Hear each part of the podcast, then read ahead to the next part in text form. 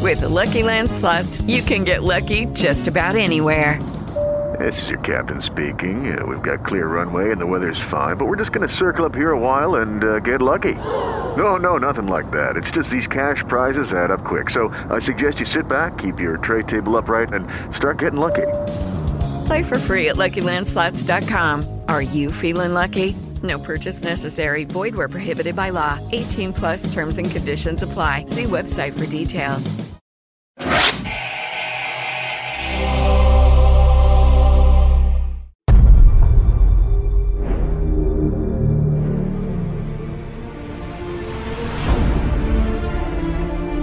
Bienvenidos a Swamp Thing, la cosa del pantano, el podcast oficial de HBO. Mi nombre es Sebastián De Caro.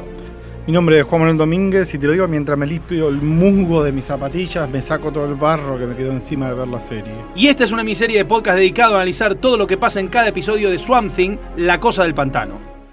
Lucky Land Casino asking people what's the weirdest place you've gotten lucky? Lucky? In line at the deli, I guess? Aha, in my dentist's office.